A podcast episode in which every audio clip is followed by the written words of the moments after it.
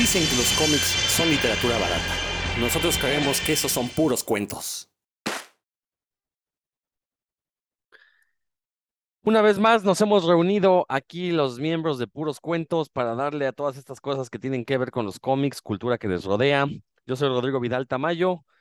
Presento a mis compañeros de batalla. Dan Lee, ¿cómo te va?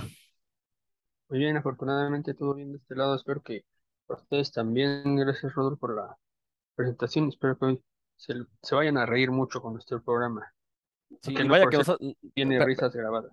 Eh, Exacto, vaya que nos hace falta reír porque pues de- ayer estuvimos llorando con el partido de México. Ya saben que este programa se graba los domingos en la noche y pues, hijo, yo, yo, yo llegó un momento que sí tuve fe y pues ya, lo de siempre, ¿no? Pero bueno, pues, Héctor, ¿tú qué onda?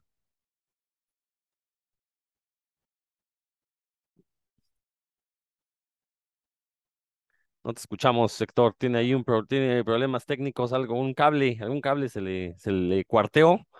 Con estos cambios de temperatura, pues es normal que pasen estas cosas, los cables de repente se expanden, se contraen y eh, nos juegan malas pasadas. Bueno, eh, Dan, pues eh, hoy queremos hablar de, vamos a dedicar el programa a las comedias, a los sitcoms, los famosos sitcoms, estas comedias estadounidenses. Eh, sitcom es apócope de comedia de situación, situation comedy.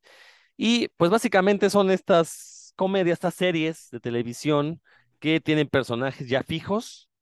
eh, usualmente se desarrollan en las mismas locaciones, ya sea la casa de, de alguien, ya sea un taller mecánico, una, este, un bar, un café, esos, este, los sitcoms. Y pues se lo vamos a dedicar porque a final de cuentas en México hemos bebido tantas de estas comedias eh, estadounidenses, por supuesto, en su apabullante mayoría, por ahí han llegado de, de otros países. También México ha intentado hacer las suyas, yo creo que con, con resultados muy, muy pobres. Ya lo iremos platicando aquí. A ver, Héctor, a ver si ya podemos escucharte. ¿Me escuchan? ¿Me Ahora escuchan sí, todos? perfecto. Ahí está. Como dijera. Talía, ¿me escuchan? ¿Me sienten? No, espero no sentirte nunca, la verdad.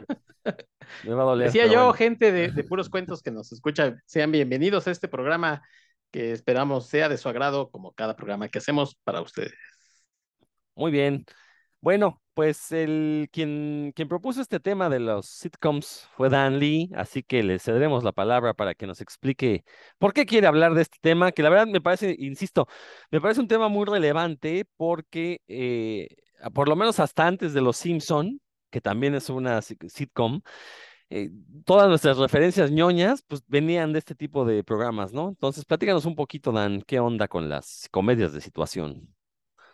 Sí, pues es- este género de programas televisivos, este, yo es un tema que a mí me gusta porque pues creo que desde que los descubrí siempre ha habido un, una serie, como les decimos. Una serie de comedia a la que estamos siguiendo, a la que he estado siguiendo. Por definición, como ya lo dijiste, Rodolfo es, es una comedia de situaciones. Eso quiere decir que la comedia no viene de, de un chiste tazoto, ¿no? Como en algunos programas antológicos o como de revista, sino que los escritores hacen un esfuerzo ahí porque cada capítulo, muy ocasionalmente quedan en continuación, pero por lo general cada capítulo se genera una situación que per se sea cómica, ¿no?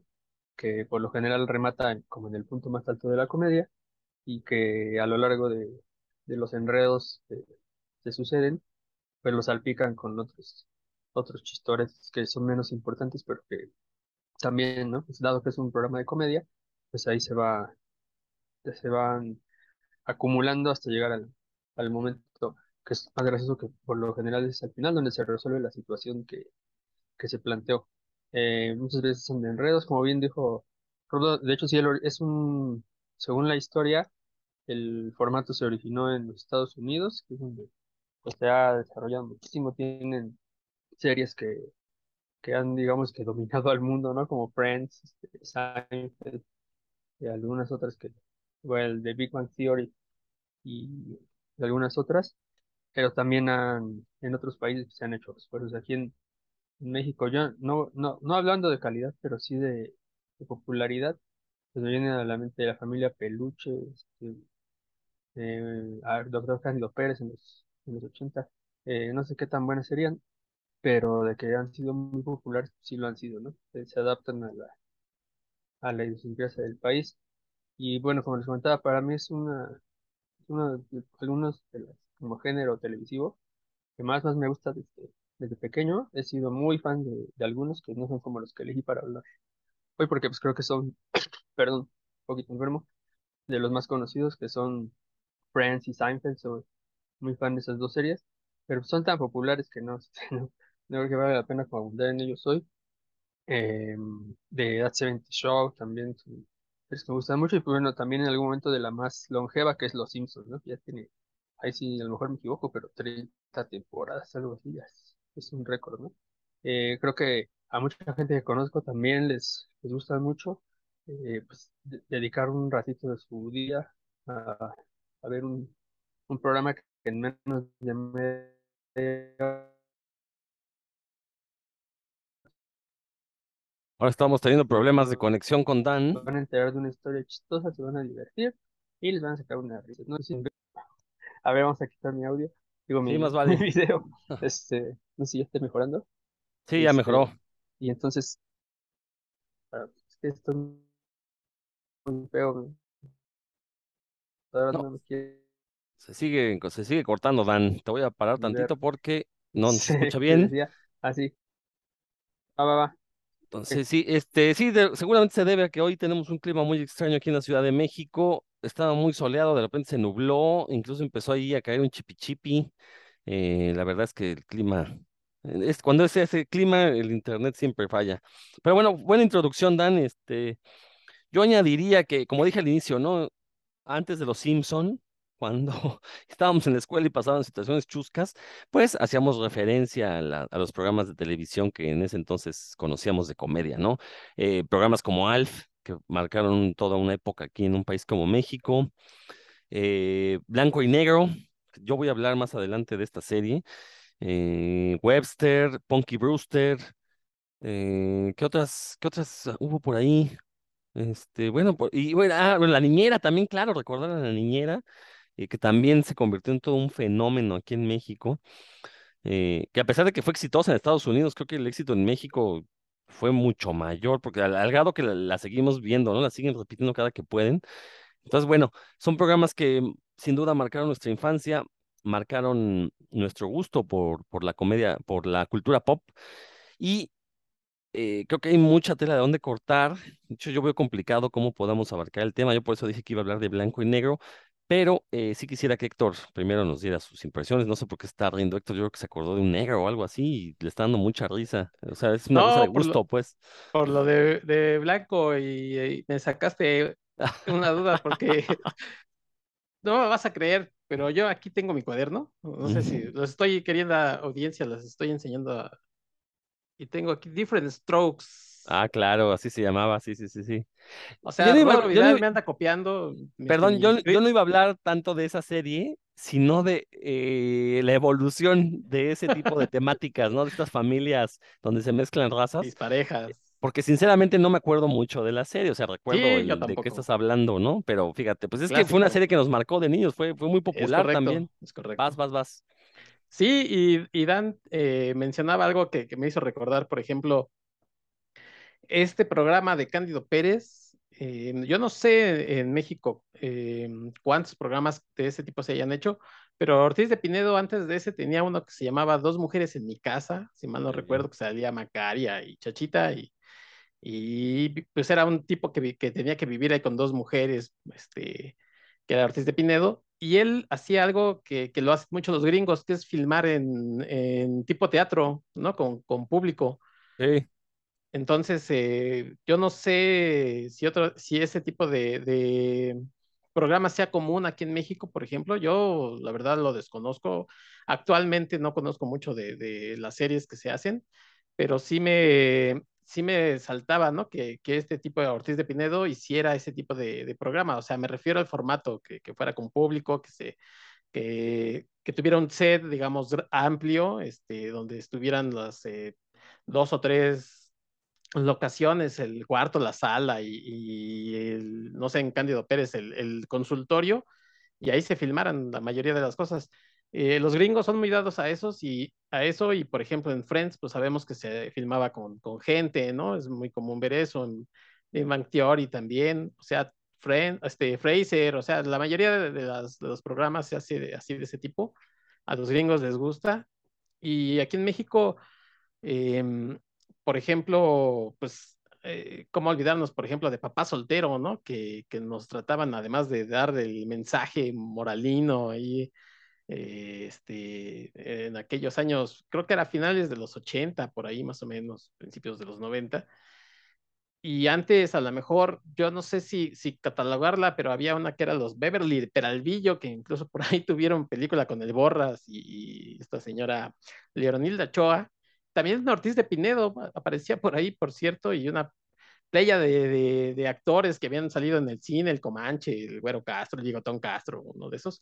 Entonces, no sé si sea, haya sido sitcom como tal, pero pues por lo menos creo que sí se acercaba bastante, ¿no? Este, y también tenemos pues, tradición de, de, programas. Yo, por ejemplo, Chespirito no creo que haya sido sitcom, pero, por ejemplo, Cachún a lo mejor sí, eh, sí era sitcom, en fin, ¿no? Este, y como bien dice Rodro, pues nos tocaba ver estos programas. Yo, de lo primero que me acuerdo así, que me viene a la mente, y por eso lo quería tocar, era de, de blanco y negro, ¿no? Porque porque creo que fue de las primeras cosas que vimos y se nos quedó en la memoria, pero pues ahorita que, que comentes tú, yo también comentaría algunas cosas y, y a ver qué sale. Sí, eh, lo que dices es muy cierto. Todos esos programas que mencionaste mexicanos se, eh, podríamos clasificarlos como sitcoms. Hay que recordar que México siempre ha sido, sobre todo Televisa, eh, fue una empresa que se dedicó a copiar formatos de, estadounidenses, ¿no? como decía yo al inicio, una sitcom se define como una serie de comedia donde tiene personajes recurrentes y la, la acción se sitúa siempre en locaciones recurrentes, ¿no? Pues, por ahí puede cambiar algunas, pero los cachunes pues siempre estaban en la escuela. ¿no? Eh, igual, eh, Cándido Pérez era el consultorio o la casa de Cándido Pérez, ¿no? Entonces sí cumplen con, con estas, ¿no? Eh, y sí, esto que dices de que los gringos lo filmaban como en foros con público, es cierto, I Love Lucy, esta, esta clásica serie de comedia, se filmaba con público, ¿no? ahora lo malo es que después dejaron de filmar con público, pero le dejaban las, las risas, ¿no? Entonces entraba ahí lo de las famosas risas grabadas. Eh, Chespirito, fíjate que era un híbrido, porque yo creo que sí, los sketches sí eran sitcom, pero como eran varios sketches diferentes, eso a lo mejor era otro formato, pero a final de cuentas yo creo que sí sería, ¿no? Pues cumple con, con todo, ¿no? Entonces, a ver, Dan, este, ahorita hablaremos, insisto, de esta cuestión de different strokes. Ya no voy a decir el nombre en español porque acá me saca de, me saca los albures el, lector. Entonces, no, no lo voy a hacer. Pero Dan, a ver, tú, ¿con qué, con qué sitcom quieres eh, abrir la nostalgia? Pues sí, como comentaba al inicio, este, no voy a comentar algunos que son muy, muy, muy populares. Ah, saben que ya, ya les caché cómo hacer que el internet se vaya menos a ver si funciona. Eh, como igual los salvamos para otro día, que serían salvados por la campana de Príncipe del Rap, que los vi mucho en, la prepa, ¿no? Friends, Mejorando la Casa, Seinfeld, un poquito después, 70 Show, My Name is Earl, del que ya hablé aquí en algunos de programa de puros cuentos de Malcolm in the Middle, Malcolm in the Middle que pusieron aquí. Sí, creo que un buen, como un buen resumen de, de estos formatos y cómo se manejaba el humor, lo, lo pueden ver en los primeros capítulos de WandaVision, ¿no? A quien le interese ahí, me parece muy bien cómo fue, fueron evolucionando los, los sitcoms en la televisión gringa a partir de los 50, 60 y hasta los 90, ¿no? Con el formato de, de Malcolm que sale en el episodio 4, no recuerdo, la verdad no recuerdo cuál episodio. Pero los que les quiero hablar, de los que les quiero comentar hoy, porque son unos que a mí me han gustado muchísimo de las épocas más recientes, es, el primero es Curb Your Enthusiasm, que es un, no está, hasta donde se no está, no se ha transmitido en, en México, actualmente se puede ver en HBO Max, están ahí todas las temporadas. Eh, tiene un nombre ahí medio complicado, que es como, no te, no te emociones, Curb Your Enthusiasm, es como, eh, salse el entusiasmo a un lado, porque puede, algo, algo malo puede pasar, ¿no? Ese lo, es una creación de Larry David, que es uno de los co-creadores de Seinfeld. Él era eh, comediante de stand-up, eh, tenía un estilo muy neurótico y con unos chistes que a veces se pasaban de la raya, pues porque básicamente así es él, ¿no? Él, dicen por ahí, él mismo dice que el personaje de George Costanza de Seinfeld está basado en sus experiencias y en su neurosis, y que muchas de las cosas que, que le pasaron a George Constanza, al personaje, que uno diría, eso está muy exagerado, eso no podía ser, a él le sucedieron en la vida real, pues, provocadas por su misma neurosis, ¿no? Y su- algunas conductas medio inadaptadas que presenta. Entonces, eh, esta serie se empezó en el 2000 y sigue hasta ahorita, me parece que está firmada, firmaron para la temporada 11, han hecho 10 temporadas y la, la, se firmó la 11 que pronto, pronto verá este, la luz. ¿Y de qué va? Ah, bueno, está muy sencillo. Vemos a la cámara, digamos, al- bueno, se originó con una, un especial para HBO que, que hizo Larry David, en el que dura un poquito, alrededor de una hora, en la que se supone que lo, su agente, se llama Jeff, vende una idea a HBO para, para que él haga un especial de stand-up y por sus mismas neurosis él mismo le va poniendo obstáculos por la forma en la que se, no se sabe relacionar con los, con los ejecutivos, eh, cómo se va generando problemas gratuitamente eh, al interactuar con la, con los diferentes empleados de HBO, se va metiendo el pie hasta que re- resulta imposible, ¿no? Hacer el, el, el especial y todo lo trata de ver con mentiras. Eso fue el origen de la serie, pero se gustó tanto que se le propuso la serie. La serie está la- tratada como, de alguna forma, como un falso documental, pero así pareciera que, que lo va siguiendo alguien con una cámara amateur. De hecho, los valores de producción son, son pobrísimos. Este, pareciera en realidad que lo, que lo está grabando alguien ahí con su, con una handycam de inicios del siglo. Este, muchas, por lo que sé y, leí al cuando empecé a ver, eh, muchas de, de las actuaciones son improvisadas, o sea, se sabe, todos los actores saben cómo va a empezar y cómo va a terminar la escena, pero no exactamente los diálogos que, que tienen que decir. Y ahí es donde brilla el elenco, ¿no? Este, Larry David pues, tiene un humor bastante raro y, sí como medio fuera de las convenciones sociales, tiende a ese personaje a meterse en conflictos eh, gratuitos con, todo el mundo, con niños, con, con meseros, con gente de servicio, con sus amigos. Eh, su esposa es una, la verdad, es gran actriz, se llama eh, Cheryl Hines el personaje y hace el personaje de Cheryl Hines, eh, que, está ahí tolerando a Larry. En realidad se lleva bien con él, creo que es la persona con la mejor se, con la que mejor se lleva Larry. Y, pero actúa también la, esa, la actriz que un día sus papás en la vida real le pregunta, le hablaron para reclamarle porque no los invitó, no los invitó a la boda con Larry, o no les ha dicho que estaba casada con Larry David, porque de veras la actuación de ella sí sobresale. La- Larry David, la verdad es que no, pues, es un gran actor, es, buen comediante, pero no es un gran actor. Eh, y bueno, de eso se trata básicamente el programa. ¿Recuerdan ustedes que Seinfeld era el, presumía ser el programa que no se trataba de nada? Ese era como su gimmick. Y en el caso de Curb Your Enthusiasm, de lo que, lo que, la, la frase con la que te la quieren vender es, conoce a Larry David, ¿no? Que es, pues ver cómo esta persona tiene todo, porque pues, es millonario, gracias a lo que, a lo que hizo con Seinfeld y a los proyectos en los que se mete, que por lo general son exitosos, lo tiene todo, tiene una esposa que es agradable, que este, también es atractiva, que lo quiere con todo, con todo, que como, como él solito con sus, con su conducta, sus neurosis y su, su, la inadaptación social, se va metiendo el pie, ¿no? Cada, cada temporada tiene como un objetivo grande, que es, por ejemplo, vender una, venderle un nuevo programa a HBO en el que va a participar con, con una, con Ju- Julia Louis-Dreyfus, ¿no? Que es una, la actriz que hace Eileen.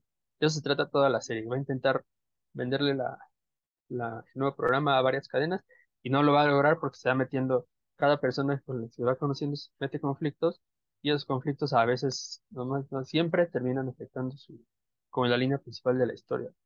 Es un humor que a mí me parece eh, de lo más entretenido, no es de atacarse de la risa, sino de reírse de, veras como, como alguien, porque esto sucede cuando ustedes lo, lo vean, se darán cuenta, alguien simplemente por, por su forma de pensar, por creer que todo el tiempo la gente, por tomarse las cosas personales, por ejemplo, por, por pensar muchas veces la- las consecuencias ultimísimas de, de cada una de las conductas de él y de los que están alrededor, no, no, no llega a nada, ¿no? Cómo se va este, saboteando sus, sus logros, alguien que en teoría lo tiene todo.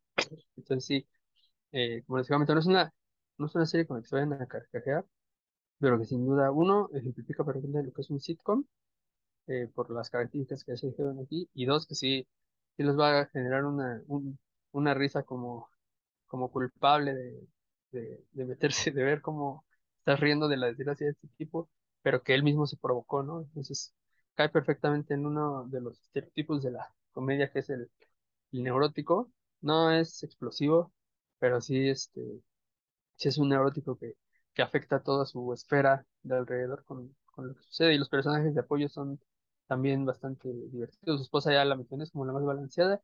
Y Jeff, que es el que más aparece, es su, su agente, es un tipo que es así medio cachondón, digamos, eh, anda atrás de las de las estrellas, las personas, las chicas que quieren ser estrellas ahí en, en Los Ángeles, y pues, él pues, lo que más quiere es, es como pasársela bien, ¿no? Y ayudarle a, a Larry a ganar dinero, porque pues, él sabe que si Larry gana dinero, también gana, dinero. Entonces es como es como el, el sensual, el que, el que quiere vivir bien la vida. Y entre los tres hacen un muy, muy buen balance, que pues ya duró 22 años al aire, y quiere decir que pues, algo tendrá. ¿Cómo la ven?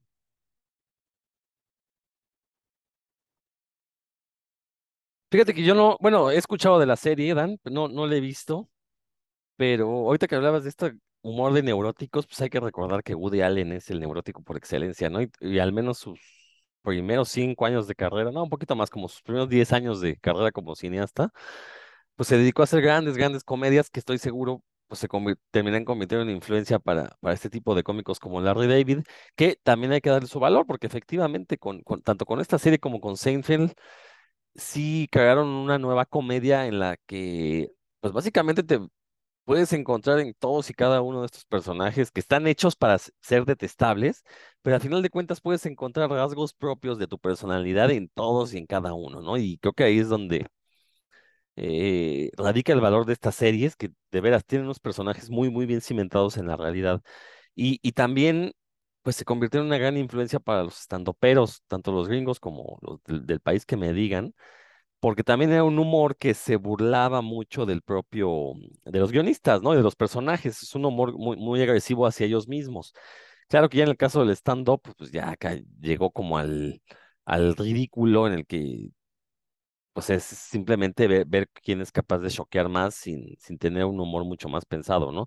Cosa que Larry David junto con Seinfeld, pues, eh, vamos, no es que sea ofensivo en el sentido de es racista, es misógino, es ofensivo porque te dice las verdades, te dice cómo, cómo te comportas tú. Eh, entonces, obviamente es un humor crítico. ¿no? A diferencia de, de estos estandoperos que no lo entendieron bien y creen que el ofender a las primeras de cambio es, debe ser gracioso, ¿no? Y creo que no va por ahí. Pero bueno, pues habrá que checar esta serie de Curb Your Enthusiasm. Eh, sí, o sea, yo no sabía que llevaba ya tanto tiempo, 22 años, sí me, o sea, recuerdo cuando la anunciaban la primera temporada y yo pensé que habían sido unas cuatro o cinco y que eso es lo que ahorita está transmitiendo ni idea, ¿no? Pero bueno, pues habrá que checarla porque algo que ha durado tanto tiempo, pues algo de, de- forzosamente debe tener un aspecto positivo. Sí, Dan. Hay un par de conexiones ñoñas que, de lo que dijiste ahorita. Pues Larry David en una película de Woody Allen que se llama Whatever Takes, aquí no sé cómo le pusieron, la verdad, el título, pero esa sí la fui a ver cine.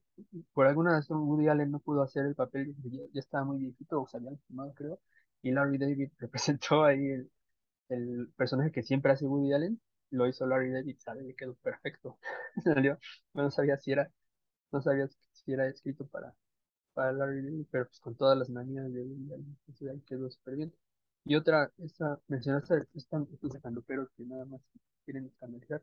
Hay uno muy bueno que se llama Bill Blur, que no presenta muchos shows, presenta- tiene, muy pocos, pero es, él, él creo que hace eso que como critica, Oye, Dan, acé- acércate un poquito a la compu porque te oyes muy bajito. sí, sí, hace un humor observacional ahí, este, bastante, no es que se cayó el micrófono, Ah, con razón.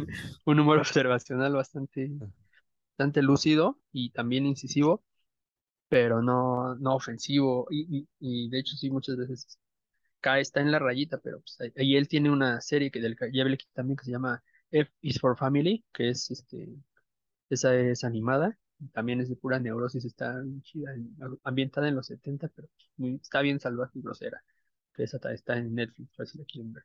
Y Curb Your Enthusiasm está ahorita en HBO Max y sí tiene lo pueden ver en, español, con subtítulos en español, nada más que no tiene audio en español. Yo creo que sería muy difícil traducir. No, pues en ese caso mejor verlo con subtítulos en inglés. Yo no entiendo esa necesidad de HBO de no tener todo subtitulado en, en inglés y en español.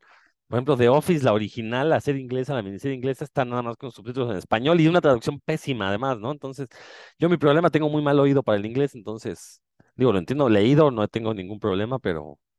Y luego el, acento inglés, pues es un poquito... Hay quien dice que es más sencillo, yo digo que no, que es más complicado.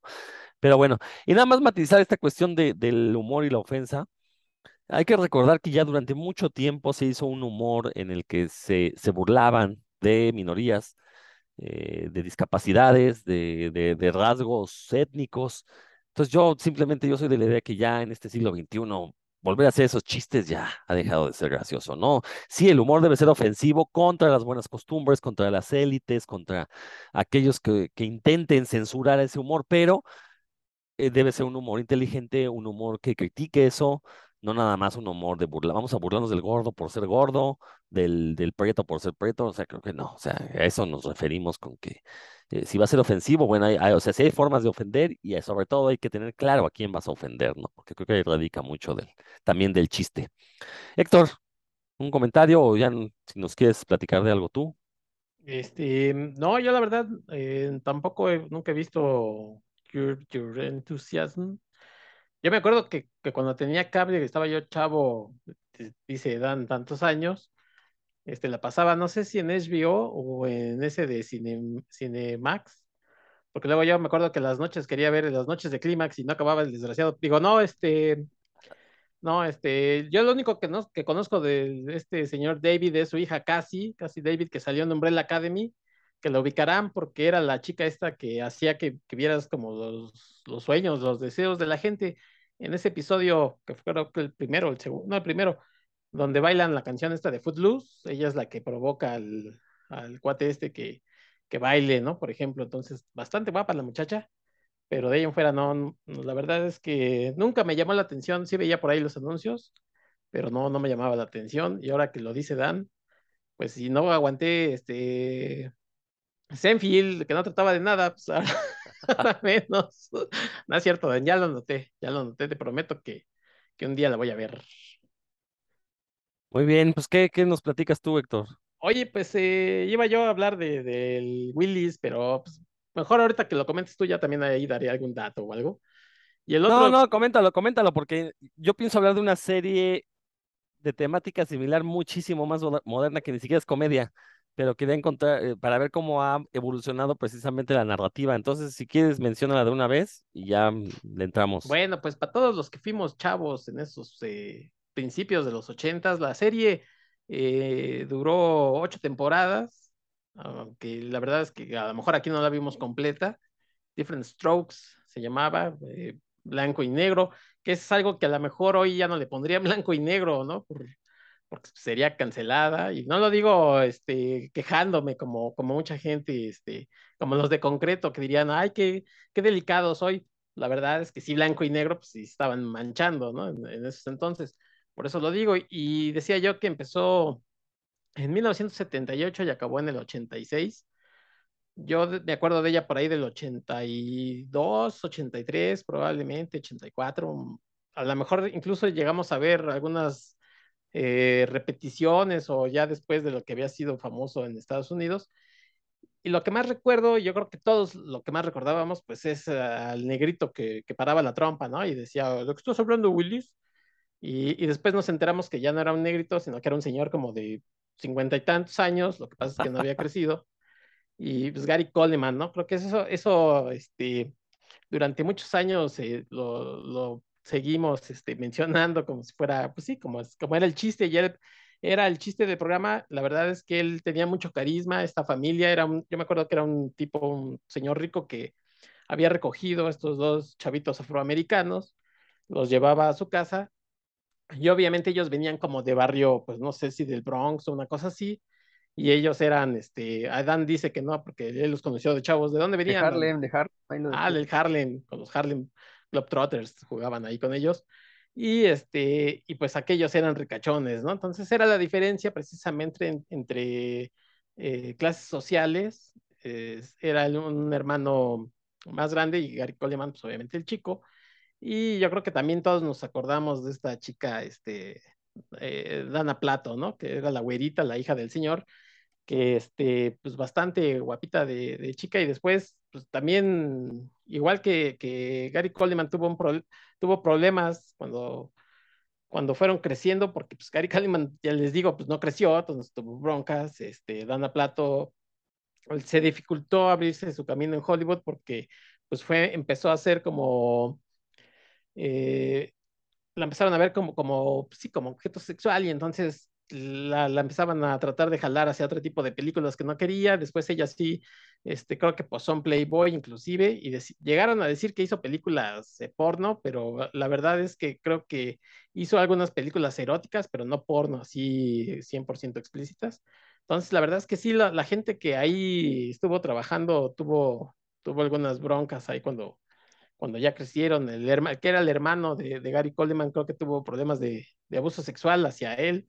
Entonces, sí, la verdad, mientras nosotros nos reíamos de ellos, pues eh, la serie sí tenía como algunas este, broncas, ¿no? Por lo menos sus protagonistas sí no fueron tan felices, pero sí era de esas series que, que yo recuerdo con, pues, con cariño, porque era creo que de las primeras series que veía, todas esas que les dije, por ejemplo, de los Beverly de Peralvillo y cosas así mexicanas, pues a mí no me tocó ver porque eran creo que de los, no sé si finales de los 60 o 70 pero pues a mí no me tocó ver realmente.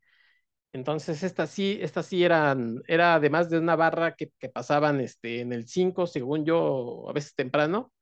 Entonces se, se, se, juntaba que pasaban las caricaturas que a uno le gustaban, pasaban blanco y negro y pues, todo ahí lo veíamos, ¿no? Y creo que creo que para empezar no estaba tan mal porque nos sentíamos un poco identificados con, pues, con estos chavos este, que llegaban ahí a vivir una, una vida que, pues, que, no era, que no estaba como destinada para ellos, pero que ellos intentaban mezclarse entre la gente, ¿no? Y que eran criticados, que a veces no se comportaban como, como su papá adoptivo esperaba y entonces le, le se daba también aquella parte en la que había como el mensaje moralino, ¿no? De tú tienes que ser así, no te tienes que comportar de esta manera, ya, de, ya eres de otra clase social. Y que, bueno, ahorita Rodro dice que lo va a, también a eh, ligar con una serie más, más reciente, o por lo menos con una temática similar, pero era muy parecido a lo que vivió después Will Smith, ¿no? Porque también él era un chavo que vivía de barrio y que iba a otro tipo de, de clase social, aunque en ese caso pues eran todos afroamericanos pero bueno, esa es otra historia que a lo mejor también más adelante podríamos comentar. ¿Algún comentario, Dan, sobre esta? Antes de que me clave yo, porque sí me pienso clavar. Ups. Ah, pues nada, más que creo que alguna, esa fue una serie muy popular de aquellas épocas, todo el mundo hacía esa jalada de incluso hablando Willis, ¿no? Porque pues, era chistosa de, del programa. Y sí, lo que yo con, desde morro me, siempre me dio lata fue esa moral, la moraleja del final. Ah, como que no necesito que me la hagan ya, ya Acércate el micro, Dan, porque casi no te oyes. No de llegue Sin albur, ¿eh? Porque... No, no hay necesidad de que llegue el señor, este, no me acuerdo cómo se llamaba el papá, a decir, oh, este, Arnold, no hagas esto porque creo que no era necesario, pero bueno, pues de, ahí en fuera sí era. Creo que, o sea, todos veíamos la serie por Arnold precisamente porque era un personaje muy tierno, los rasgos físicos que tenía te provocaban, tenía cara de bebé. Cuando inició el programa sí era niño, sí hay que, sí hay que decirlo, no este señor cincuentón. Este, y nomás para mencionar lo mal que estaba el, el elenco, el que hace el papá si mal no estoy, creo que lo metieron al bote por eh, andar acosando hombres en cines porno, ¿eh? Oh, ese era el de, ese era el de Alf, ¿no?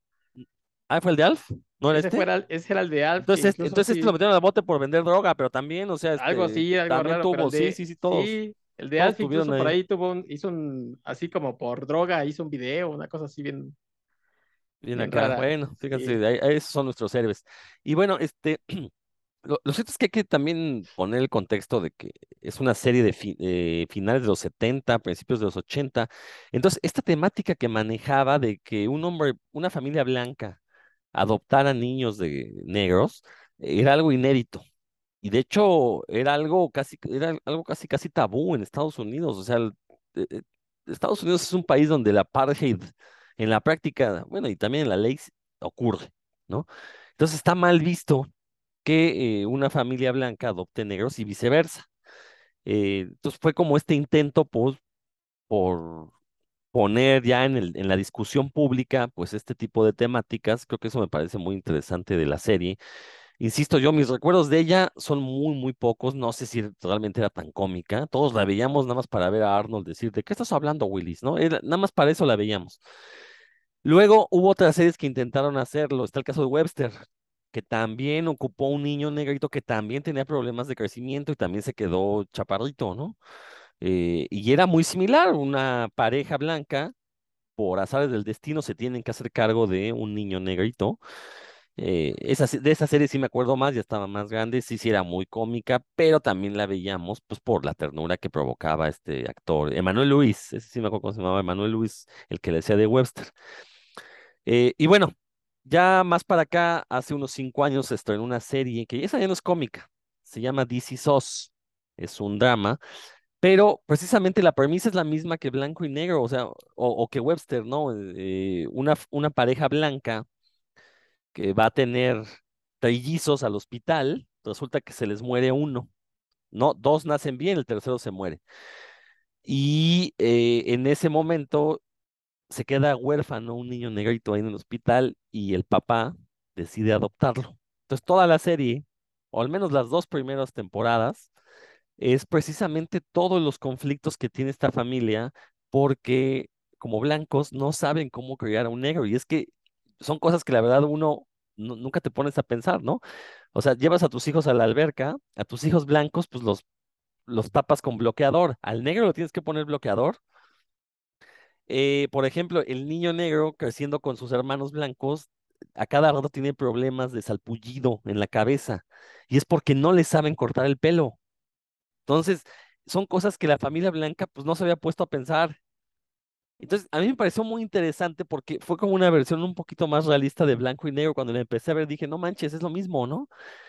Pero ya eh, eh, se explica este conflicto racial ya con las herramientas metodológicas que tenemos para este siglo XXI de, ver toda esta cuestión de la inclusión, de lo que han sido las luchas, las luchas por los derechos civiles, que todo eso lo, retrata la serie, al menos en sus dos o tres primeras temporadas. Las dos últimas ya es una telenovela, es un dramón, ya se fijan más en los sentimientos de la familia, se olvidan de todo este discurso que en las primeras temporadas. La verdad es que sí, eh, a mí me sorprendió mucho porque efectivamente eran cuestiones que yo no me había puesto a pensar, ¿no? O sea, eh, eh, por ejemplo, yo estuve viviendo en Mérida un rato y en algún momento junto con mi esposa pensamos adoptar un niño, decimos, podremos adoptar un niño maya, ¿no? O una niña maya. Eh, y, luego después de ver la serie dije, ah, chinga, de haberlo hecho, o sea, no sabíamos el conflicto que se le iba eh, a presentar a, a, este niño en caso de haber sido adoptado, pues por el choque cultural. Digo, a final de cuentas, creo que las diferencias físicas entre eh, alguien de una etnia, en México me refiero, alguien perteneciente a un pueblo originario y, los que no lo somos, físicamente no son tan diferentes, pero conforme creciera el niño, si se le hubiera explicado qué onda, si hubiera habido ahí una, una carencia de, de, de, reconocer sus identidades, sus raíces, que a mí me parecen muy, muy importantes y que en esta serie de DC SOS dejan muy claro por qué es importante si vas a adoptar a un niño que pertenece a otro grupo étnico, eh, eh, sí tratar de conectarlo con estas raíces, ¿no? Porque sí, de grandes pueden llegar a tener conflictos muy, muy fuertes y eso lo retrató muy bien la serie, ¿no? Entonces yo que, quería hablar de Blanco y Negro precisamente para ligarla con DC SOS, porque si les gustó Blanco y Negro, si les gustó Webster, les recomendaría que vean DC SOS. Eh, las dos primeras temporadas son, son geniales, las últimas tres insisto, se vuelve ya más un melodrama lacrimógeno, pero se van a quedar picados, entonces van a querer ver las cinco temporadas, ¿no? Afortunadamente ya terminó la serie, entonces, insisto, no es una comedia, es más un drama, pero la verdad es que sí ayuda precisamente eh, a tener mejores perspectivas acerca de este, eh, estos encuentros raciales que, digo, insisto, en México afortunadamente no existe tantas diferencias eh, digo, sí existe racismo, sí existe clasismo, pero no es como Estados Unidos que incluso es legal, ¿no? Aquí, pues, es más hipócrita, pero bueno, no está tan marcado, ¿no? Dan, ¿con qué nos seguimos? Pues mira, primero creo que sí vale la pena. Ah, perdón, Héctor quiere ahí Sí, este. sí, per- perdón, Dan, perdón. Oye, el Rodro, rap- aquí dándole rápido una, una buscada al, al señor este de blanco y negro que se llamaba Conrad Bain, y digo, para no manchar su memoria, porque a lo mejor Ah, estábamos bueno. hablando mal de él, si- ¿no? Que no quede ahí este, grabado que decíamos que hablábamos mal de él. Eh, la gente que lo conoció dice que en realidad era un tipo muy buena onda, y este eh, Todd Bridges, que era el hermano mayor de, de Ajá, era Willis. serie, Willis. era Willis. eh, él es el que sufrió de abuso y eh, tuvo problemas de adicciones. Dice que el señor fue como, como el padre que, que le hubiera gustado tener porque su papá nunca lo peló y lo único que quería era sacarle lana y que aquel sí lo sí llegó como a, a quererlo y, este, y aconsejarlo y a tratar de, de ayudarlo en este problema de, de adicciones y que cuando tuvo un hijo este chavo pues lo veía como, o se lo llevó como si fuera casi casi su abuelo, ¿no? Mira, así que abuelita, este es tu nieto y Entonces él, no, no, él. no, no cometió ningún, ningún crimen, ningún pues, delito. a- al parecer se salvó. Qué bueno. Eso, Sí. me- eso devuelve mi fe en la humanidad. Al parecer no le cacharon nada, pero pues el de, el de, el de este, ¿cómo decíamos? El de Alf es el que sí era un gandallón, bueno, que se cayó en desgracia. Este señor al parecer era todo bondad. Ahora Ah, sí, qué perdón, bueno, sí. No, está bien, eh, sí tienes toda la razón, no, no, no se trata de calumniar aquí a nadie por, por generar rating, ¿no? Sí. Vas, Dan, ahora sí. Decía que vale la pena contestar, eh, ahora sí que eh, los different strokes, ¿no? La, la, cómo era tratado el tema en aquellos años y cómo ha tratado el tema en más recientes por medio de la televisión, ¿no? Que a veces se refleja, nos da un reflejo ahí medio sesgado siempre, pero pues al menos podemos, vale la pena utilizar para contrastar. Aquí en los cómics estuvo a punto de pasar algo muy parecido, no sé si recuerden si ustedes leyeron Memín Pingüín, Memín Pingüín, cuando Memín y, y su Linda encuentran a, estaban a punto de adoptar a una niña blanca, blanca de ojo azul, que se llamaba Almita, este, creo que a la mera hora pues, se, que, se la quedó una, se quedó viviendo con una familia ricachona, hubiera, estado bueno ver cómo fue, esa, esa serie fue lacrimógena, esa miniserie fue lacrimógena, como ella suele ser dramático ahí con Memín llorando afuera de la casa de Almita. Ya me está afectando otra vez. Pero bueno, eh, la otra serie, ¿qué pasó? La No, otra no, serie de la que hablar es Modern Family. Modern Family es una, otro sitcom que a mí me parece muy representativo de lo que va del siglo. Eh, empezó en 2009, terminó en 2020, ese sí ya, ya acabó, fueron 11 temporadas. Y lo que tiene este formato como de falso documental, en el que de, de pronto eh, los, actores voltean hacia la cámara como conscientes de que los están grabando y de inclusive tienen unas entrevistas, ¿no? Con la familia y se sientan en un sillón y hablan de lo que está sucediendo en, la- en ese momento, en situación de, comedia. Eh, digamos que lo, lo que fue, primero los guiones, los guiones son muy buenos, es- esta fue es creada por Christopher Lloyd y Steven Levitan. Los guiones están muy bien hechos, muy bien amarrados. Siempre siguen a las, a las tres familias que, que conforman la familia grande. Hay una, es una familia Pritchett, es la familia Pritchett, que pues, el- hay un jefe de familia que Pritchett, y son tres familias como para contrastar, ¿no? Él, él tiene dos hijos, que son, uno de ellos es un abogado gay, que está casado con otro, otro hombre, y adoptaron, adoptan a una niña oriental de Vietnam, si no me equivoco. Entonces, esa es una familia. Su otra hija, ella tiene una familia, por llamarlo tradicional. Él está casada, ella con, con un señor chistosísimo, por cierto. Este, ellos dos eh, son una familia de clase media que están trabajando para tener más, más dinero, más propiedades, eh, blancos, con tres hijos, que, de los cuales uno es así como el, el tonto con éxito. son como los arquetipos, ¿no? que manejan este, la, una que es, es muy poco brillante, así como tipo Penny, que es muy poco brillante, pero muy atractiva, y, una niña como genio, muy dedicada a la, a la escuela pues, y medio neuras, pero que todo el mundo le augura mucho éxito. Esa es la, la otra familia, una- su otro hijo. Y la propia familia de Jay Pritchett, que es, él, está en su segundo matrimonio, casado con una mujer, una mujer mucho más joven que él y latina, ¿no? Que es esta Sofía Vergara, que es como, no sé, 30 años más joven que él en la, en la serie, y ella tiene un hijo, se llama Manny, y que cuando empieza el, la serie, tiene como nueve años, tiene la, la misma edad que su, que su nieto del, de la familia esta tradicional.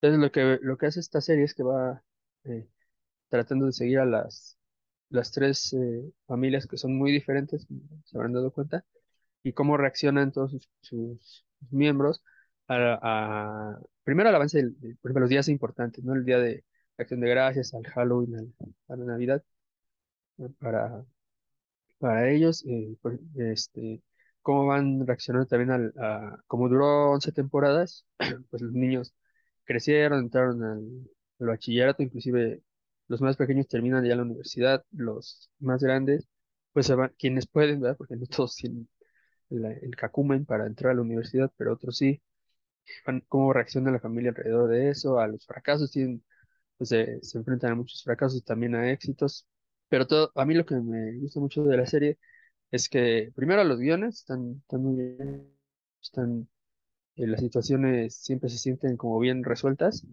y están plagadas de chistes a lo largo de, de cada uno de los episodios. Y también que, pues ahí sí, como yo, yo me, me esto sí no, no sé cómo decirlo, porque pues yo no me identifico con ninguno de ellos, ¿no? Pues yo no soy, aunque soy latino, pues no, no vivo en la situación en la que viven los, los latinos que nos muestran ahí.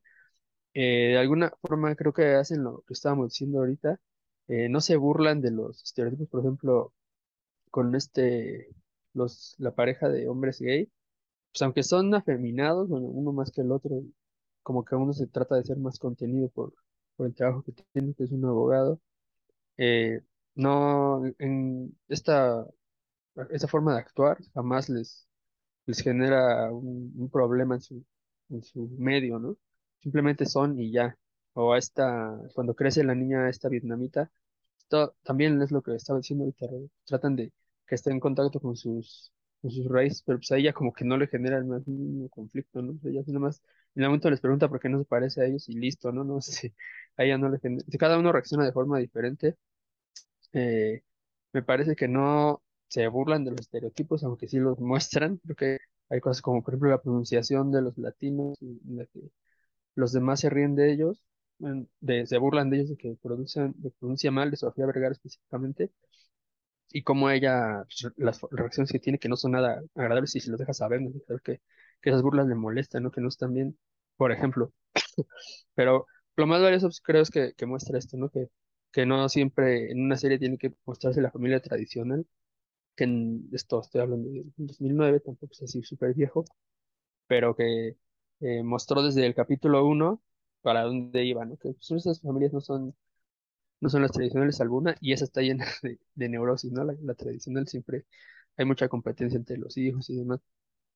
Y, y, pues esto va, esto va la serie. En, en general, sí se las recomiendo mucho, principalmente por la calidad de la comedia. Sí están muy, muy bien escritos los, los episodios y creo que en cada una de las familias van a encontrar, al menos en una de las tres, una, una fuente constante de, de, de comedia de, de, pues, bien escrita, ¿no? Bien escrita, bien resuelta, que eh, eh, los gringos lo hacen cuando le echan ganitas y tienen un buen showrunner y un buen cuerpo de escritores, pues lo hacen muy bien. Aquí tenían un cuerpo de escritores así salvaje, ¿no? Tenían como dos escritores para cada familia, entonces eso, eso hace que al final se, se trabaje muy bien.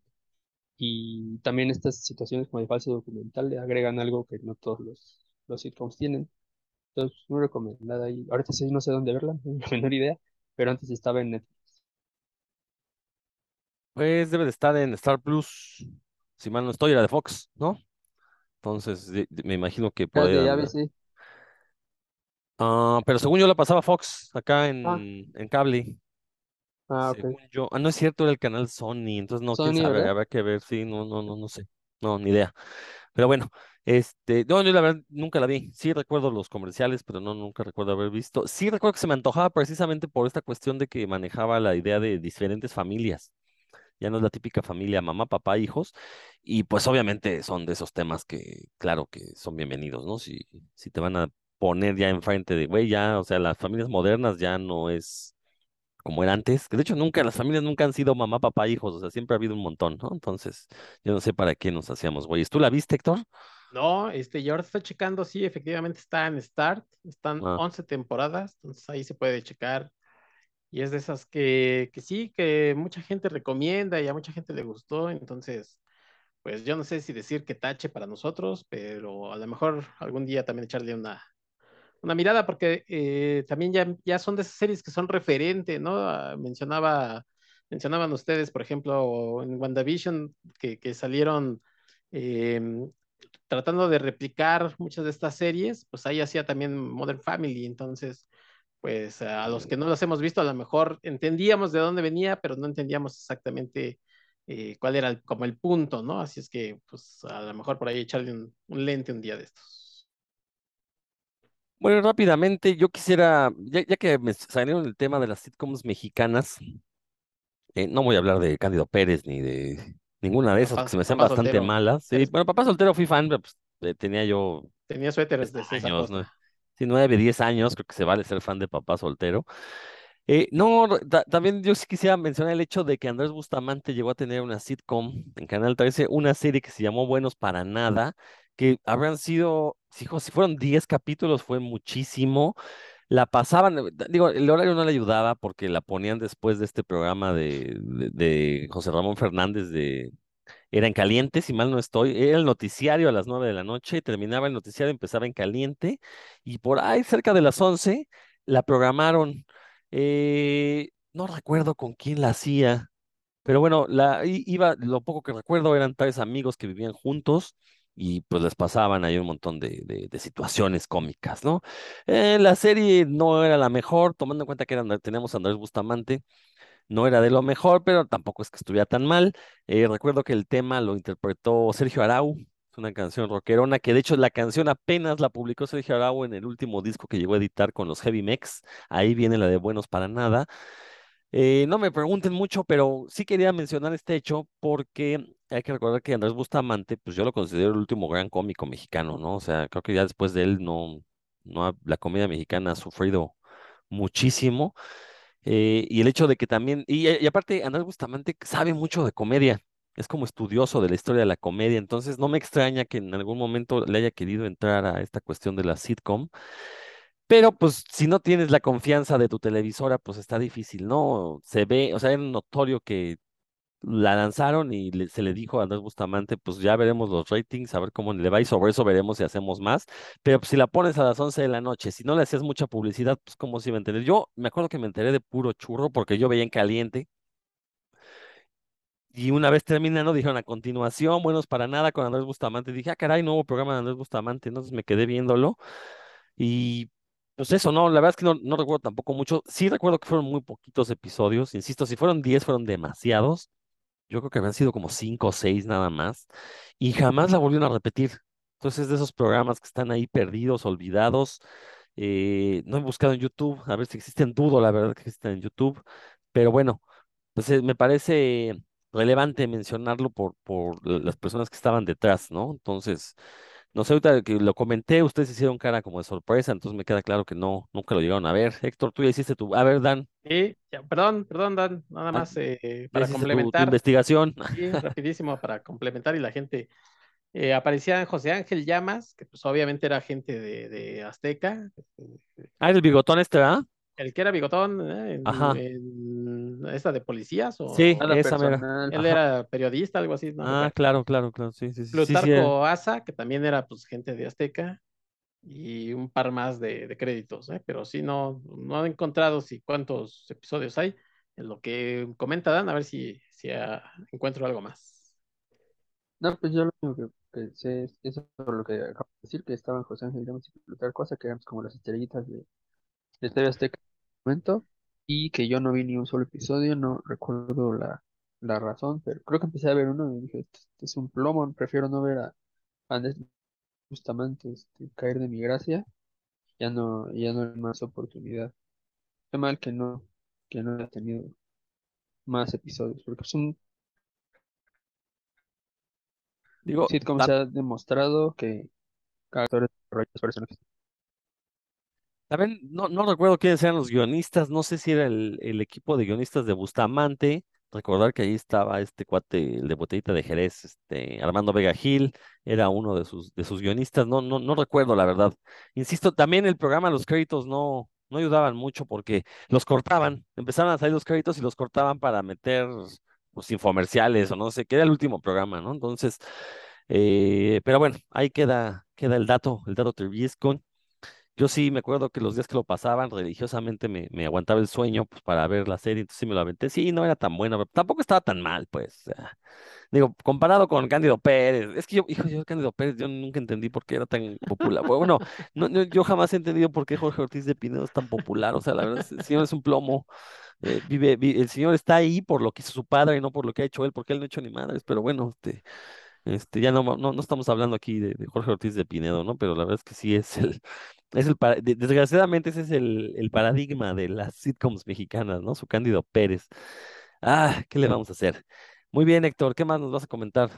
Yo rápidamente ya para, para cerrar mi, participación, a principio de año hicimos algún programa de estos de misceláneos, de qué estábamos viendo, qué, qué cosa de estas. Yo les mencioné que estaba viendo Fraser por ahí eh, la empecé a ver creo que a principio de año y la verdad es que la vi muy rápido porque es una serie que disfruté mucho. Si ustedes no la han visto, se las quiero recomendar. Es este personaje eh, que ya existía eh, de, otra serie, entonces le, dieron continuidad y es un psicólogo que tiene un, programa de radio, algo así como nosotros, que, le brinda ayuda a la gente. Sí, ¿no? Porque nosotros también le ayudamos a que, a que el día a día de la gente sea mejor cuando nos escuchan. Entonces, eh, Fraser, bueno, pues tiene su programa de radio y es un eh, psiquiatra que, vive solo, vive, vive bien, pero todo cambia cuando este, su padre, que es un policía retirado, empieza a vivir con él y eh, su forma de ser, pues no podrían ser más diferentes, ¿no? El, Fraser y su hermano, este, que se llama Niles, son un par de snobs y el papá, pues es un tipo mucho más eh, relajado, ¿no? Es, como les digo, era un policía este, que ya está retirado, tuvo un, en uno de estos casos lo, le dieron un balazo y tiene problemas de cadera y por eso no puede vivir solo porque se ha caído dos, tres veces. Entonces, eh, la relación entre padre e hijo no es la mejor y entre el otro hijo que ni siquiera hizo por, por quedarse con el papá, sino que se lo aventó ahí el hermano. Pero la verdad es que son personajes entrañables todos eh, por lo menos los protagonistas, o sea, me refiero a, tanto Fraser como Niles, como el papá, como las em, otras dos protagonistas que, aparecen. Hay unos por ahí de relleno que, bueno, pues son de los tiempos, ¿no? Hay un, hay un tipo que, por ejemplo, en la estación de radio donde trabaja Fraser, hace eh, los deportes y es un tipo, pues, muy noventas, o sea, que, que se cree muy galán y la verdad es un chaparro, este, misógino, machista pero pues así eran esos personajes en esos años, ¿no? Este, la verdad a mí me gustó mucho, obviamente que sí, Grammer, que, que por ahí además ya me caía bien porque había hecho el, el bestia de Next Men 3, y aquí lo hace muy bien porque además eh, todo gira en, alrededor del ego de, de, este personaje. Todo el tiempo cree que todas las cosas pasan por porque él hace algo y la verdad es que no podría ser. A veces más triste su caso, ¿no? Por ejemplo, eh, eh, Fraser eh, vive un poco enojado porque su papá nunca le habló bien, nunca, nunca les dijo que los, que los quería o que estaba orgullosos de, ellos o de él. Y el papá tiene un perrito este, que se llama Eddie. Y, al perrito lo trata siempre casi casi como su hijo, ¿no? Y le dice, ay, ¿quién te quiere? ¿Y quién te cuida? Y el otro a veces oye como que le dice, ay, este, vas a estar bien y él piensa que, ay, mi papá ya me dijo algo bonito y no era el perro, ¿no? Entonces, la verdad es que son situaciones muy, muy chuscas, muy sencillas. Fueron 11 temporadas y, creo que la calidad en ningún momento disminuye. Eh, si tienen chance de ver estos episodios de Fraser, están en, en Amazon, en MGM. Eh, no, en Paramount, perdón, en Paramount. El problema es que están solamente en español, o sea, doblados. Y están en inglés, pero no tienen subtítulos. Entonces, eh, Dan, que bueno, pues él habla varios idiomas, sí podría verla sin bronca, pero pues uno que nada más entiende el idioma y con, trabajos de Tenoch Huerta, pues, eh, me la tuve que chutar en español. Pero pues aún así, mm, disfrutable el problema también, y perdón por el spoiler, pero Fraser, por ejemplo, eh, tiene tres voces a lo largo de esos 11 años. Entonces, cuando te acostumbras a, una voz, ya otra temporada de pronto cambia, ¿no? Y hay un momento incluso que entre, entre la misma temporada cambia de voz, sí es una bronca, pero a pesar de eso, la verdad es que la serie se deja ver, o sea, a pesar del, del doblaje, se deja ver. Y bueno, pues eh, aquí se las recomiendo. No podía pasar este programa sin recomendarles Fraser, por si alguno de ustedes no la ha visto o los que nos están escuchando no la han visto, pues traten de verla como sea. Oye, ¿de dónde salió el personaje de, de Cheers? De, de Cheers, exactamente, Oh. con Ted Datson. Era uno de los este, habituales ahí en la cantina esta, que también, por cierto, duró creo que nueve años, una cosa así, y entonces con los once años que ya tenía, que hizo de, de Fraser, es uno de los personajes que también tiene récord ahí de 20 años o una cosa así al aire. Ya. Y por cierto, eh, ah, eh, se estaba preparando un, un revival este, para estos eh, tiempos. Creo que la pandemia los, los frenó un poco, pero estaba en, en preparación regresar con el personaje de Fraser. Este, no sé si con todos los personajes, por ahí parecía. Bueno, el papá ya había fallecido, falleció. Y este, el que es el hermano parece que no estaba muy convencido de regresar, pero por lo menos Kelsey Grammer sí, sí estaba ya buscando por todos los medios regresar con, con este personaje. Ya. Este, sí, yo, yo recuerdo que esa serie la, la comencé, bueno, mi hermano la comenzó a ver en, en el canal USA, uno, cuando en cable era uno de los canales que se transmitía totalmente en inglés. Entonces ahí, ahí empezamos a ver Fraser. Yo la verdad les digo, mi, mi, mi, es- mi oído para el inglés es medio malo, entonces entendía la mitad y, me caían gordos los personajes, entonces no, nunca, nunca le seguí. Después, poco a poco le fui agarrando la onda, pero ya me dio flojera y, y, este, seguirla. Y aparte en aquel entonces no había manera de ver los capítulos retrasados, ¿no? Porque pues este, no había piratería de DVDs, no había todavía este, sistemas de video bajo demanda. ¿Tú, tú quieres comentar algo, Dan? Si no, ya me sigo y terminamos. Nada, eh, sí, yo tuve, también yo la vi aquí cuando salió en español con el doblaje latino, pues no se me hacía malo, aunque no la pasaron completa, porque lo que ver está muy bueno.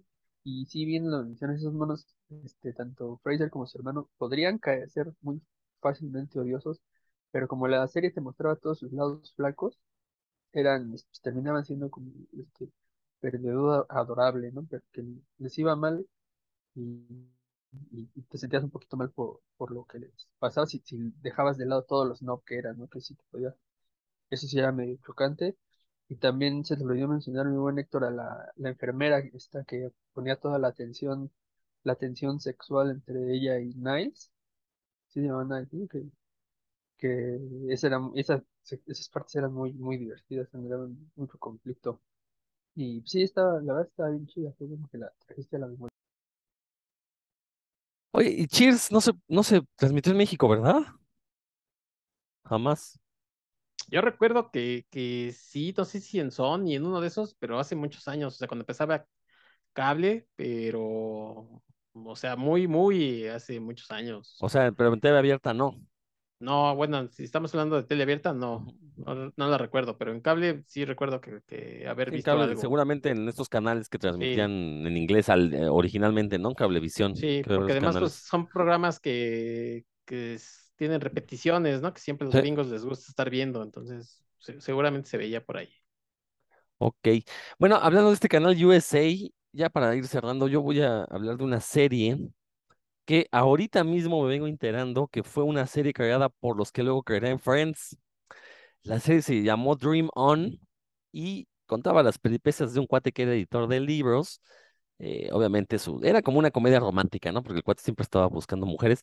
Pero lo interesante del programa era que cada que le pasaba algo, eh, bueno, se supone, la, la premisa era que él había crecido viendo la televisión de niño. O sea, sus papás lo abandonaron frente a una televisión, entonces se creció, o sea, su- creció con la tele, desayunaba, comía y cenaba y todo era la televisión. Entonces, cuando crece, pues tiene su, su vida, pero siempre todo le manda referencias de, de los programas de televisión. Entonces, en, el, en la serie se encontraba platicando y de repente intercalaban con alguna escena de un programa blanco y negro. Entonces, esos eran los chistes, porque estas, estas escenas que él pensaba, pues obviamente eran graciosas, ¿no? Entonces, eh, digo, ahorita que estábamos hablando de las referencias que siempre tenemos, sobre todo de los Simpson, pues este programa fue el que inició con esta cuestión de un personaje que todo, para todo, tenía referencias extraídas de la televisión. Entonces ahorita no me acordaba del título. Entonces dije, ya puse ahí en Google programa sobre fulanito que vio mucha televisión, se llamaba Dream On, y resulta que son los creadores de Friends antes de hacer Friends, ¿no? Eh, esa serie también recuerdo que la, la vi en este canal USA, Pero esa me llamó la atención precisamente por esto, porque me recordó mucho a mí que le pasaban cosas y las relacionaba con algo de la televisión. Dije, ah, pues yo también a veces hago eso, ¿no?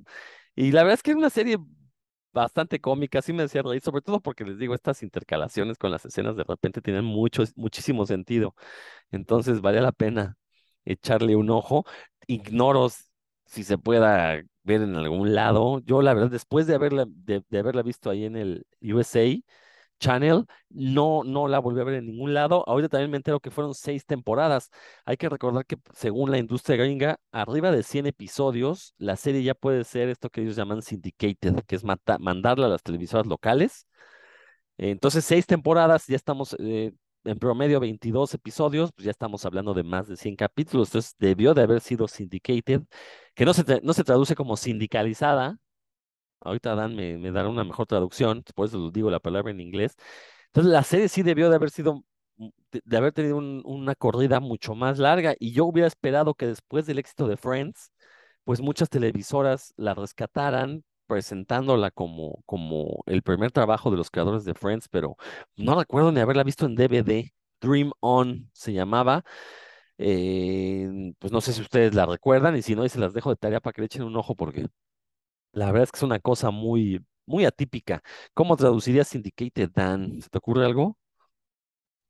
Pues como es un término muy del, de, es una cosa legal específica de Estados Unidos, porque de eso no lo tenemos en el sistema de, como de derechos de, de distribución en México, creo que no, no, no le, no le haría una traducción correcta, más que exacta, que correcta. Sí, más bien habría que explicarla, que es lo que ya explicaste, que, que es de tal, de tal cantidad ya se distribuye a, a otras, de otras formas, pero no, como no tenemos el modelo aquí en México, creo que no existe una traducción exacta. Muy bien, sí, licenciada tal vez sería lo más, Puede lo más, lo más cercano, ¿no? Bueno, no sé, no sé. Pero bueno, entonces también por sus caras supongo que no la conocieron esta serie. Porque sí, tampoco la llegué a ver en los canales de donde los pasaban subtitulados, nunca, o sea, nada más en ese USA Channel, no tengo idea quién la, quién la produjo, quién la, dónde la transmitía en Estados Unidos. Sí, Dan, Dice aquí, en- dice el señor Google que, que la, el productor original es HBO, así que chance buscándola en HBO Max. pues, con un poco de suerte estará en HBO Max, habrá que echarse un clavado a ver si se aparece. Sobre todo antes de que HBO Max nos lo quiten, ¿no? Con este- estos cambios en Warner Discovery. Bueno, pues ya llevamos ya poquito más de una hora, así que y estuvo bueno el programa porque creo que sí hablamos de, de varias series que marcaron nuestras infancias y sobre todo sitcoms que yo creo que son diferentes a lo que estamos acostumbrados, ¿no? Ya eh, el sitcom sigue siendo yo creo que el programa por excelencia estadounidense, aunque creo que en los últimos años sí las, los dramas han, han tenido un muchísimo mayor empuje. Yo no recuerdo una sitcom de los últimos cinco años que dijéramos, ah, bueno, Big Bang Theory, ¿no? Tal vez, tal vez Big Bang Theory fue la, la, última popular, pero después de Big Bang Theory no, no ubico alguna sitcom que, que esté teniendo los niveles de popularidad que, por ejemplo, haya alcanzado Is Us, eh, que está alcanzando, por ejemplo, este House of Dragon, cosas así, ¿no? Que, cosa que antes, pues, eran los programas mucho más vistos, ¿no? Tú, Héctor, ¿cuál, cuál dirías que es la última gran sitcom? No, pues sí, estoy de acuerdo contigo. Lo de Big Bang Theory creo que es, que es lo último, ¿eh? Este, porque además sí es, es, volvemos a lo mismo, ¿no? Es una serie que se grababa en set, entonces, este, con gente en público, este, en vivo, y, y ahora las, las eh, casas productoras de streaming, ya sea Star o Disney, o buscan más bien hacer series como, como más en, locación, ¿no? Este, Stranger Things, este, las que ya vienen ahora de estas de Dark, o que, que vienen que son producciones alemanas y esos que las compran, pues son totalmente diferentes. Este, los que ya hemos hablado de Ring of Powers, o sea, que la gente como que rápidamente son las que, que actualmente se han visto. Sitcom como tal creo que no es, se está dejando un poco de lado.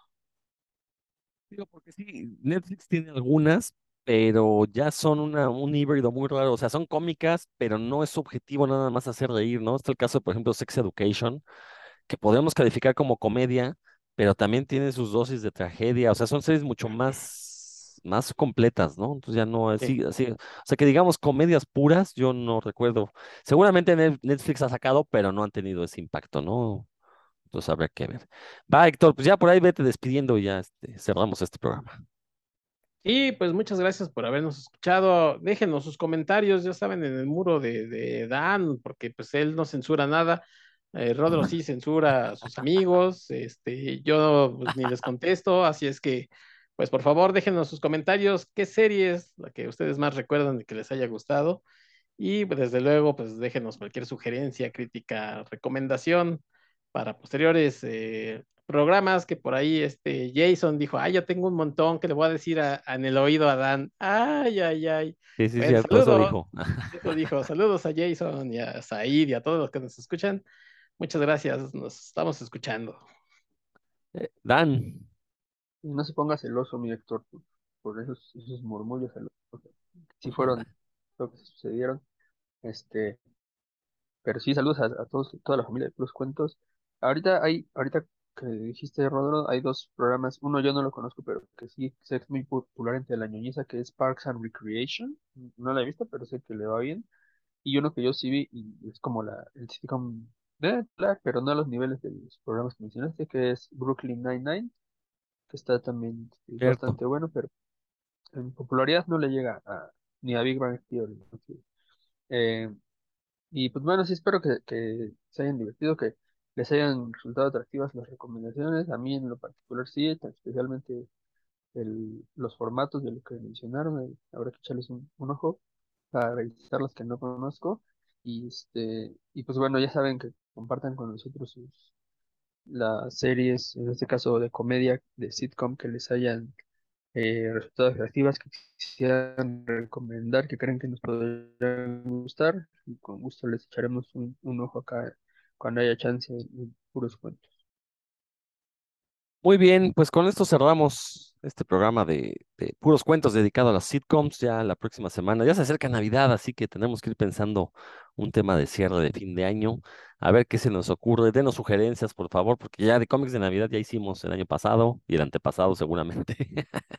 Entonces, no, el antepasado ya teníamos puros cuentos, ya, ¿verdad?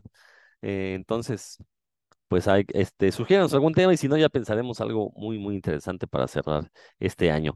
Sale pues, pues yo soy Rodrigo Vidal Tamayo, nos escuchamos la próxima semana.